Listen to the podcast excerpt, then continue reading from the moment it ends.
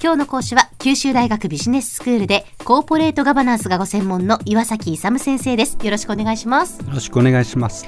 えー幸福成功のための哲学というお話をしていただいています。先生今日はどういうお話でしょうか？えっと前回までですね、あの人間が存在してもしなくても働く法則として因果率っていうのがあったんですけど、はい。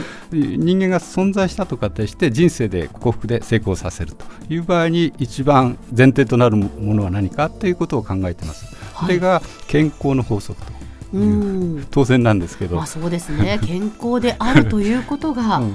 やはりはい、何よりも大切。そうですね。だからもう幸せになるためにも成功するためにそれがないともううん。無理ですからね。はいはい。でそれでですねあのこの場合ですね、えっと大体人間の寿命ってあの生物学的には何歳ぐらい、今何歳ぐらいって言われてるんですか？生物学的にえーは120歳ぐらいと言われてるんですね。120歳、うん。だからその4分の3としてですね90ぐらいまではバリバリいきたいなとうん。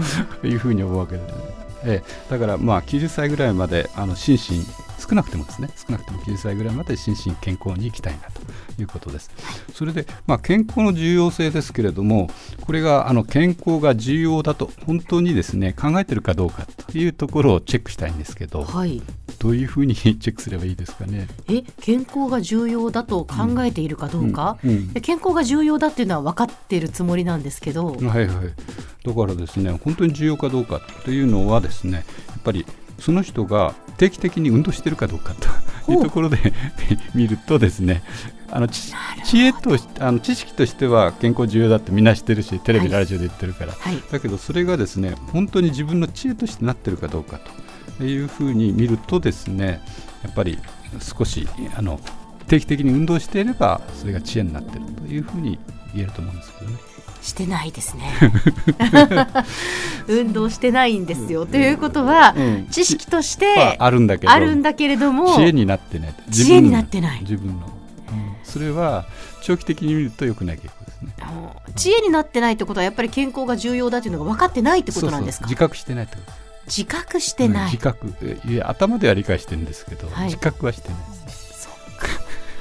その知識と自覚っていうのはだから違うんですね、違う違う違います違いますそそれは違う。だって学校で教わったことでいっぱい教わってるけどそれが自分の実生活でいろいろ役に立ってるかっていうと役に立ってませんねほとんど、なるほど。うん、役に立って初めて自覚っていうことになるわけですね。知恵知恵になるわけですね。自覚して知恵になってるかどうか、い。や生活に役立ってるかどうかっていうことなんですけども、えっとそれでですねあの健康の二側面っていうことなんですけど健康の二側面って考えたことはあるでしょうか？健康の二側面。健康の二つの側面ってことですね。ね。うん。健康には二つあるってことです。そうですね、そしたらやっぱり心と体の健康っていうことじゃないですかそうですね。ねうん。そうなんですよ。先で普通は体の健康をやるんですけど、ええ。心の健康も非常に重要であると、えーいうことなんですよね。したがってですねどういうふうなところであの心のうん健康っていうのが重要かというと心が健康ですと非常に挑戦的で新しいものにどんどん挑戦していくとポジティブになれるということが非常に重要なんですね心の健康としては。それで健康であるためにはですね心は穏やかに保つことが重要なんですよ。うんなんとなくわかります、うん、で逆に言うとですね体の健康ってやっぱり運動とかしてないとダメなんですよね、ええ。だから逆に言うと常にこまめに動かしていることが必要なんですよ。はいはいだはい、はい、から心と体って全く逆なんですよ。心心の方はは穏やかに。保ってそうそうそう。体は逆にこまめに動かす動かすと。うん、楽をしちゃいけないんですよね、まあそこがちょっと面白いところなんですけどじゃあもう私はもう点で逆ですね。心はもう本当にあの感情の起伏が 激しく、そして体は動かしていないっていう、うん。これはまずいですね先生。健康にとって。長期的にはまずい。短期的には若いからはい。もう持っちゃうんですけど、30年40年してくるとまずくる。もうだんだん持たそれだけでは持たなくなってくるってことですね、うんそうですね。きちんとやっぱり、うん。心と体の健康ということを自覚していないとダメだということですね。心は穏やかにするのがベストなんですよ。で体は逆にこまめに動かすのがベストなんです。これも健康のために。はい、あのはい先生。はい、体をこまめに動かすというのは、うんじゃあまあ意識して、はい。えーできるとしましょう、そう心をやっぱ穏やかに保つというのは、うん。これはなかなか難しいですよね。いやそれはねやっぱり訓練なんですよ心がこう上下するっていうのは感情の起伏が激しいんですけどテレビとかああいうの見てるとドラマとかって全部わざとこう起伏があるように示してるんですよね。そうじゃないとテレビにならないからドラマとか。だけどあれやっちゃうと自分の心は起伏が激しいので体には良くない影響が。そうですか、うん。もう一つ言うと、はい。喜怒哀楽って、うん。でもないと楽しくないんじゃないかなって思うんですけど。あの喜怒哀楽なんですけどだからいい方はいっぱいあってもいいんですよ。ポポジティブなの怒りとかいうのは血圧上がったりなんかするじゃないですか。あいやいや絶対そうなんですよ。だからなるほど。うん、だからネガティブなんですよ。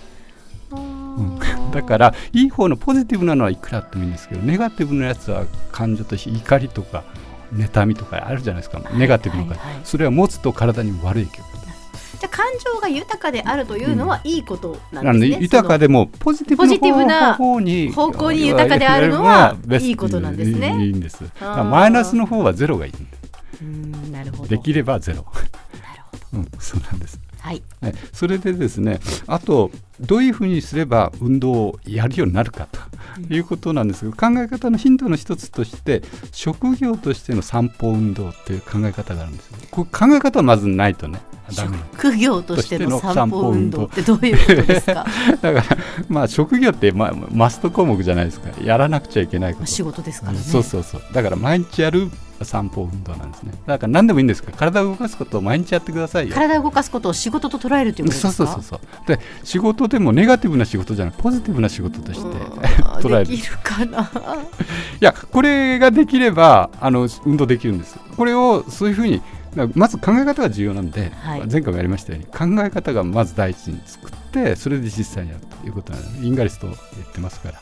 あそういうふうなあの職業としての散歩運動という考え方ができるかどうかですね。そうすればあと実践を毎日やっていくと。何でもいいんです体を動かすこと。では先生今日のまとめをお願いします。えっと、あの成功とか幸福のためにはですねやっぱり健康が非常に前提になると。大前提になるということです今日の講師は九州大学ビジネススクールでコーポレートガバナンスがご専門の岩崎勇先生でした。どうもありがとうございました。どうもありがとうございました。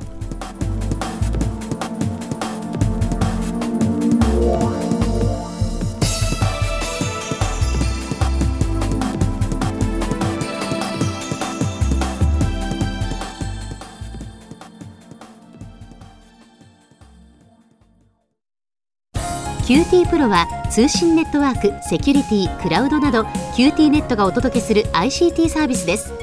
九州中に展開した光ファイバー網を基盤に一番身近なビジネスパートナーとして九州の企業自治体の皆様をサポートします。詳しくは QT プロで検索を。